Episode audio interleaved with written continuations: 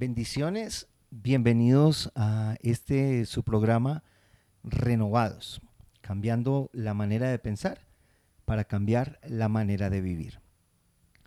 Le doy gracias a Dios por este tiempo y bendigo la vida de cada uno de ustedes, los que están al otro lado escuchando y recibiendo esta palabra de parte del Señor para sus vidas. Hoy doy gracias a Dios porque una vez más me acompaña eh, mi hijo Jonathan. Hola Jonathan, bendiciones. Buenos días Padre y buenos días a todos. Espero que Dios les esté bendiciendo en gran manera, que estén teniendo un hermoso día. Y una vez más, para mí es un placer y una bendición estar aquí acompañándote Padre y acompañando a los que están escuchando este programa. sí, este programa. Amén, gloria a Dios. Bueno, eh, hoy vamos a tocar un tema que es muy interesante y que el creyente, aún el no creyente, tiene que tener claro en su vida. Y he, tocado eh, este tema en muchos lugares, he hablado de esto en muchos lugares, y hoy quiero compartirlo por este medio porque es necesario que todos tengamos claro eso. Todos sabemos que Dios nos ama, pero poco y nada sabemos que Dios tiene, tiene fe en nosotros. Así como Dios te ama, Dios tiene fe en ti. Y hoy vamos a hablar de esto. Y sabía Jonathan que antes de que tú amaras a Dios, Dios te amó a ti. Amén, así es. Entonces, antes de que Dios te dijera que tuvieras fe en Él, es porque Dios tuvo fe en ti. Amén. Vamos a ir a una porción bíblica que está en el libro de Sofonías, capítulo 3, verso 17 al 19. Voy a leerlo en la versión Dios habla hoy. Dice la palabra del Señor, el Señor tu Dios está en medio de ti, Él es poderoso y te salvará. El Señor estará contento de ti. Con su amor te dará nueva vida. En su alegría cantará como en día de fiesta. Dice el Señor, yo te libraré entonces del mal que te amenace, de la vergüenza que pese sobre ti. En aquel tiempo actuaré en contra de todos los que te oprimen. Ayudaré a la oveja que cojea y recogeré a la extraviada. Convertiré en honor y fama en toda la tierra los desprecios que les hicieron. Wow. Eso es una palabra que quien quiera tomarla, la puede tomar porque es una promesa tremenda, la manifestación del eterno amor de Dios por nosotros. Así es, amén. Pero escribe el profeta, ah, eh, inspirado por el Eterno, y dice al pueblo, el Señor está en medio de ti. Él es poderoso y te salvará. El Señor estará contento de ti. ¿Sabes, Jonathan? Nosotros, como seres humanos, cuando cometemos errores, lo primero que pensamos es que Dios está enojado con uno. Que Dios está enojado conmigo. ¿Cuántas veces lo pensaste? Creo que muchas. Muchas, y, te vi muchas veces triste porque cometías errores y, Yo recuerdo que lo primero que decía es, le fallé a Dios. Sí. Y en pocas palabras sí, pero ese le fallé a Dios venía con un, con un trasfondo de Dios me va a regañar, Dios me va a castigar, Dios me va a, a justiciar. Y ojalá mis papás sepan y me va a ir peor. Mm. pero, ¿sabes? pero, ¿sabes? Um, es interesante porque... Eh, cuando dice la escritura que Dios estará contento de mí, es porque Dios no está hablando de acuerdo a mis acciones y de acuerdo a mis errores o mis aciertos. Dios está hablando de acuerdo a lo que Él ve en mí, como Él eh, ha creído tanto en mí que Él dice, yo voy a estar contento de ti. ¿Sí? Amén, así es. Y dice la escritura, con su amor te dará nueva vida y en su alegría, dice el mismo Señor, que Él cantará como en día de fiesta. O sea, Dios toma una posición de creer tanto en nosotros, de creer tanto en ti, de creer tanto en mí, que simplemente Él prepara fiesta. Y Él dice, voy a hacer fiesta, voy a estar contento de ti, voy a estar alegre por ti y te libraré entonces del mal que te amenace y de la vergüenza que pese sobre ti. Eso significa que Dios tiene fe. Amén. Amén. De verdad. Dios tiene que tener la fe, y seguro es la fe más grande porque es Dios, porque llegar y creer en nosotros, aún nosotros sabiendo cómo podemos actuar, cómo podemos reaccionar, cómo podemos dirigirnos hacia las personas, no de la mejor manera en muchas ocasiones, sin ser testimonio, sin ser ejemplo de vida, sino como, como un ser humano común y corriente, más en esta época, que, que, lo tradicional o lo normal es que el ser humano se la pase fallando, cometiendo errores, pecando, haciendo de todo lo malo.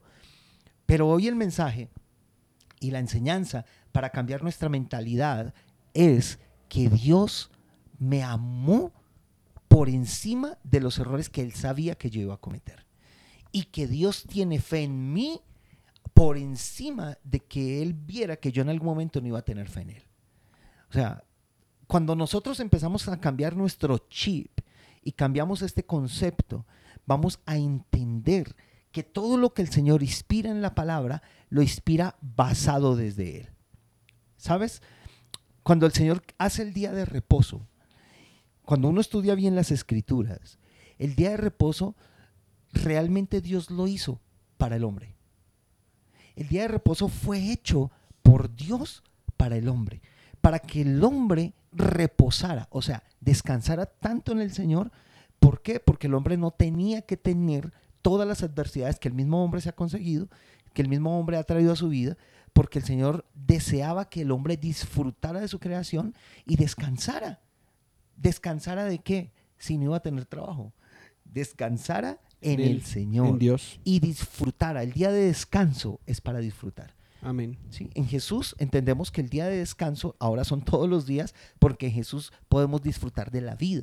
¿Qué es lo que al creyente le falta? Disfrutar. El creyente va a la iglesia clamando, suplicando, gimiendo y eso está bien, pero van en una posición, o vamos en una posición de que ojalá Dios me escuche, ojalá Dios me cambie, ojalá Dios me haga el milagrito, y no nos ponemos en la posición que Dios quiere que nos coloquemos. Lo que pasaba, eh, me pasó hace poco que escuchaba que alguien llegaba y decía, es que yo traigo el domingo todas las cargas de la semana. Entonces yo llegaba y los, escuchaba a la persona y después yo le decía, le decía eh, con todo respeto, pero Dios no es un Dios de domingos, Dios no es un Dios de cada siete días, Dios es un Dios eterno. Todos los días Él está disponible para nosotros, ¿sí? Y si tengo unas cargas el lunes, las tengo el martes y las tengo el miércoles, el mismo lunes tengo que entregarle las cargas a Dios, el mismo martes tengo que entregarle las cargas a Dios. El hacer que uno entregue las cargas da como resultado el descansar al instante en Dios. Amén. Y que es, el guardar el día de reposo, porque también está, está, se malentiende el que solo se tiene que guardar el día de reposo para unos el sábado, para otros el domingo, pero se malentiende dado que guardar reposo en Dios es a cada instante. En todo tiempo. ¿sí? Y por eso en el amanecer y en el anochecer y en el dormir tenemos que estar en ese descanso en Él. Pero ¿cómo lo vamos a hacer? ¿En nuestras fuerzas? El pueblo de Israel desafortunadamente malinterpretó lo que era el verdadero descanso, el verdadero reposo. Hoy el creyente malinterpreta eso. Es más, se ha consagrado tradicionalmente y religiosamente el domingo como día del Señor. Y entonces el lunes y el martes y lo que la Biblia habla, el sábado, que es el Shabbat, el día de descanso como tal, eh, eh, eh, instituido en la Biblia, ¿sí? se aparta de eso. ¿Por qué? Porque el creyente común, por información, porque eso ha sido un traslado de información de una generación a otra, en el que el domingo es el día del Señor. Entonces yo recuerdo de pequeño que nos llevaban a misa y teníamos que ir con la mejor pinta, el, mejor traje y se iba bien vestido porque era, vamos, uno, vamos a la casa del Señor y dos, es el día del Señor. Pero de lunes a sábado haga lo que se le dé la gana, haga lo que quiere y, y lo que usted quiera y realmente en eso nos formamos nos volvemos a Jesús, pero esos conceptos que tienen que ser quitados de la iglesia porque no son conceptos bíblicos, siguen en nuestra mente y sigue de una manera tradicional. Entonces, las personas andan cargadas y llegan el domingo a descansar, entre comillas, en Dios, a descargarse, pero el lunes vuelve con las mismas cargas. Gloria a Dios por las reuniones, por gloria a Dios por los servicios los domingos, gloria al Señor porque se hace, pero realmente eh, el día del Señor es el día que yo decida descansar en Él. Es el día en que yo decida confiar en Él y es el día en que yo decida poner al Señor en primer lugar en mi vida. O sea, ¿cuál día? Todos. Todos los días, de lunes Amén. a lunes, ¿sí? Las 24 horas del día. Lo que, lo que decías de, de que en los tiempos pasados y de una otra forma, bueno, en este caso, tú y tu generación, porque en mi caso me lo enseñaste bien a vivir, pero el que les enseñaban de que tenían que ir cada domingo y el resto de la semana hagan lo que quieran, eso precisamente que tú dices, eh, el cristiano aún lo tiene en la mente y aún lo tiene en su forma de vivir, y es que esa enseñanza se adhirió al ADN de la persona. Y entonces, cuando el ADN que Dios puso en nosotros le llega otra cosa, ese mismo ADN muta y hace que, eh, viéndolo metafóricamente, hace que la forma de ser de la persona, su esencia, mute también a lo de, y en ese momento crea de que las cosas están bien si cada domingo voy yo a, a alabar y a cantarle y a escuchar de la prédica de Dios. Pero el lunes, eh, si lo hago el lunes o si lo hago el martes, se me cambia totalmente el, el horario que tenía ya, el calendario que tenía y hace que las cosas no funcionen. Eso que dice está bueno para, para, si Dios lo permite, hacer una enseñanza, y si Dios te la pone en tu corazón, hazla. eh, cristianos mutantes. Entonces, Sí. eh, es, es- es una realidad, es cierto. ¿Por qué pasa todo eso, hijo? Simplemente porque, y esto es un llamado de atención a los papás, a los líderes espirituales, porque nosotros no estamos haciendo el trabajo realmente como tenemos que hacerlo. Mucho dirá, uy, sí, yo sí lo hago, uy, no tan creído, o cómo viene a dárselas ese apóstol de que entonces él sí lo hace, ¿no? Lo digo porque tenemos que cambiar esos, esas actitudes de, y, y esos conceptos que hemos estado enseñando tradicionalmente. Y, sin darnos cuenta, el día más importante es el domingo, y entonces es en donde el domingo llega todo el mundo a la iglesia, donde el domingo eh, eh, todo el mundo llega a adorar, a exaltar. Pero ¿por qué no lo podemos hacer un martes? ¿Por qué no lo podemos hacer un miércoles? ¿Por qué no lo podemos hacer un jueves en la mañana? Porque, ok, es entendible que hay trabajo, que hay estudio, claro que sí. Pero yo soy de los que creo, y tú lo sabes muy bien, y lo enseñamos mucho, que el domingo debería ser como tradicionalmente es un día de descanso a nivel secular, pues debería ser el día para que toda la familia esté junta. Pues qué bendición que todos estén en la iglesia, ¿sí? Pero qué rico que sea el domingo, que se puedan acostar, eh, eh, levantar eh, tarde, compartir en la familia, irse de paseo. Debería ser genial así, pero el domingo simplemente en una acción religiosa se convirtió en el día del Señor doy gloria a Dios por lo que Dios nos ha estado dando, de que a causa de esto el Espíritu Santo años atrás nos habló, porque veían, veíamos el caso de muchas mujeres que llegaban y, y los domingos tenían problemas generalmente con sus esposos, porque todavía ellos no habían sido convertidos, no se habían convencido de la verdad de la salvación. Entonces llegaban y ellas llegaban, les dejaban el desayuno a sus esposos, llegaban después del mediodía y muchos de ellos pues no cocinaban o trabajaban toda la semana, en fin, y había problema porque la esposa no estaba en la casa en la mañana y, y poquito tiempo para compartir. Y orando al Señor. O no que estaban para atenderlos. Sí, que está mal hecho, pero bueno, eso lo tocaremos en otro tema. Pero eh, orando al Señor, eh, el Señor nos llevó a que abriéramos una reunión los sábados. Desde hace mucho tiempo nos había dicho el Señor, no porque guardáramos el Shabbat, y con respeto lo digo, y quien haga el Shabbat lo bendigo, y es una bendición guardar el Shabbat y hágalo, porque tenemos que guardar el descanso y tenemos que aprender a descansar. Pero eh, es hacer una reunión de sábado para que el sábado puedan estar en el servicio, en la reunión, congregarse y el domingo, si, si hay alguna situación que se les presenta en la familia para estar en familia, pues disfruten en familia. No hagan nada más sino estar en casa. ¿sí? Eso es una bendición. Pero no podemos proclamar un día específico, no podemos proclamar un día específico como día del Señor. Lo aclaro. No es que esté diciendo que entonces el domingo no nos congreguemos. Lo que estoy diciendo es que tenemos que aprender a colocar a Dios en primer lugar todos los días de nuestra vida, todos los días de la semana, y tenemos que aprender a ser sabios, guiados por el Espíritu Santo. Para que eso suceda, ¿sabes qué? Tenemos que aprender cómo Dios nos ve y lo que Dios piensa de nosotros.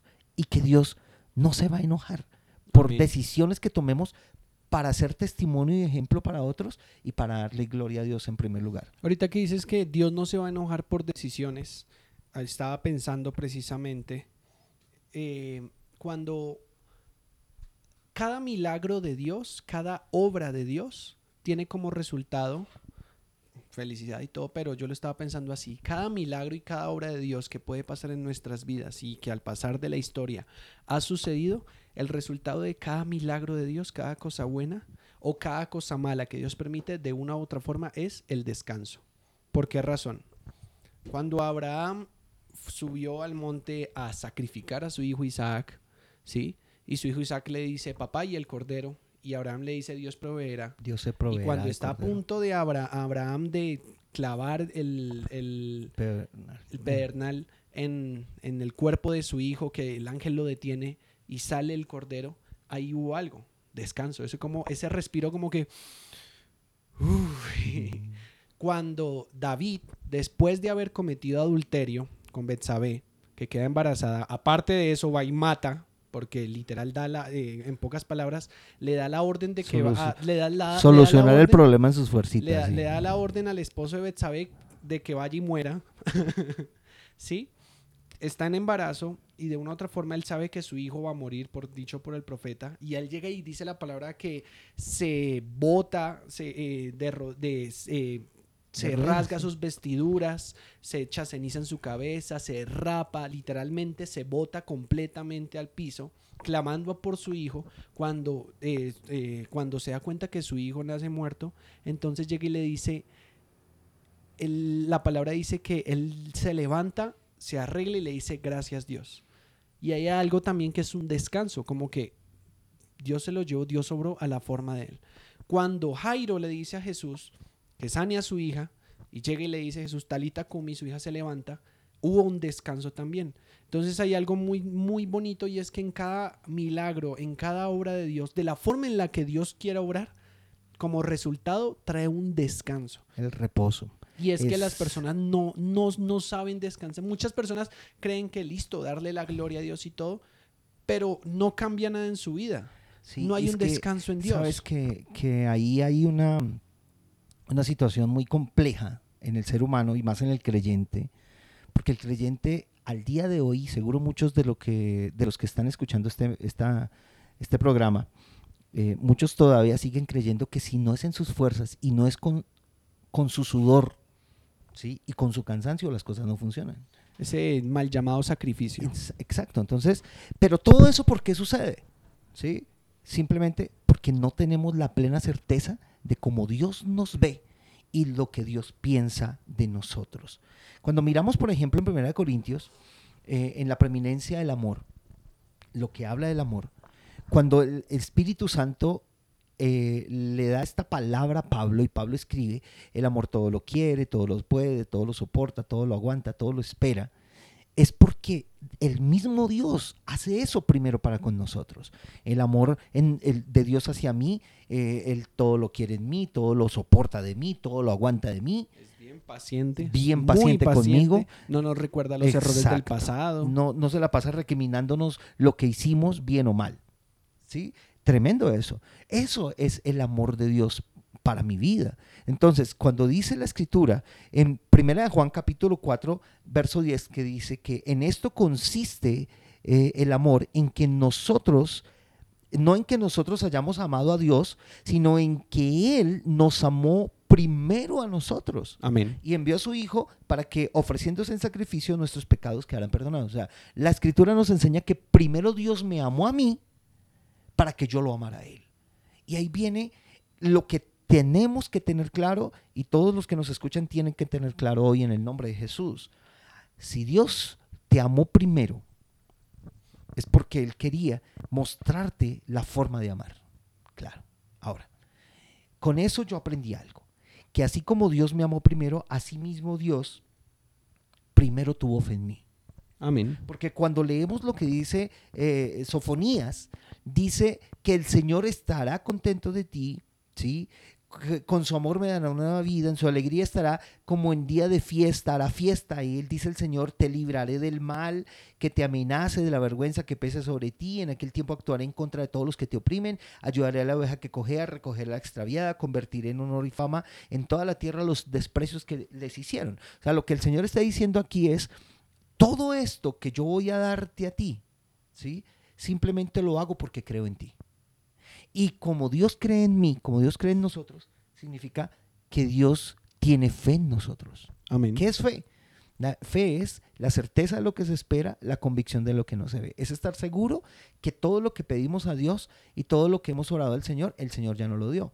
Simplemente tener claro nosotros que asimismo Dios tiene fe en mí, que Dios cree que yo sí puedo, que Dios cree que yo sí soy capaz de hacer las cosas, que Dios cree que yo sí voy a salir adelante, que Dios cree que yo voy a avanzar. ¿Sí? Dios cree eso. Miren, es tan tremendo que ese ejemplo lo vemos en Job. Cuando Satanás va y le habla al Señor, el Señor lo llama y le pregunta dónde estaba y todo, el Señor le dice algo. ¿Has, visto, a mi, siervo, Job? Un hombre firme, fiel. Y el Señor, y, qué le dice, qué le responde el Señor al diablo cuando el diablo le dice, claro, en balde, tú le das, tú le das todo. ¿Qué le dice el Señor? Quítale, tranquilo, quítale, no te metas con su vida, pero quítale. ¿Sabes por qué le dice eso?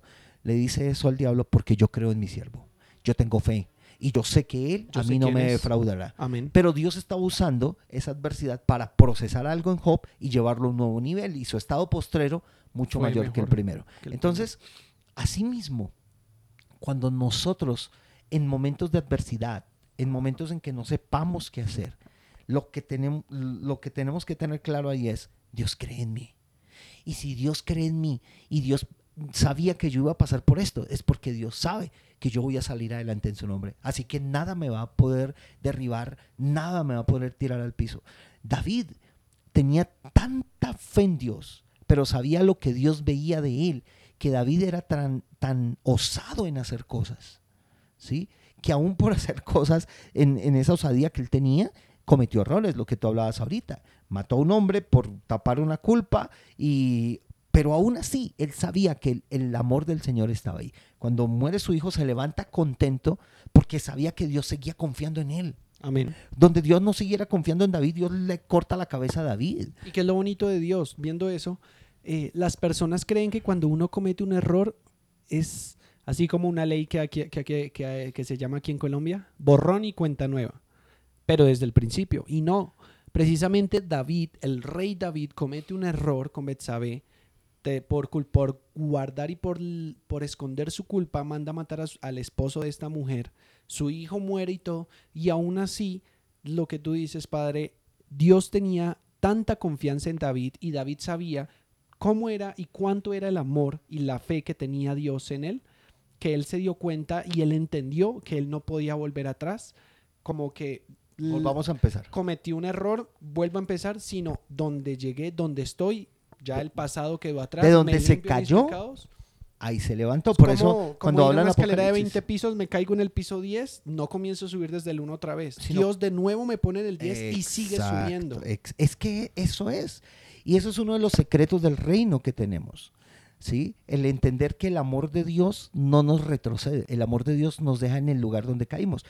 Hoy vengo contra ti que has dejado enfriar tu primer amor. Arrepiéntete y vuelve al lugar de donde caíste. O sea, no vuelve al principio, sino el lugar donde dejaste de amarme, vuelve a amarme y sigue avanzando en el amor.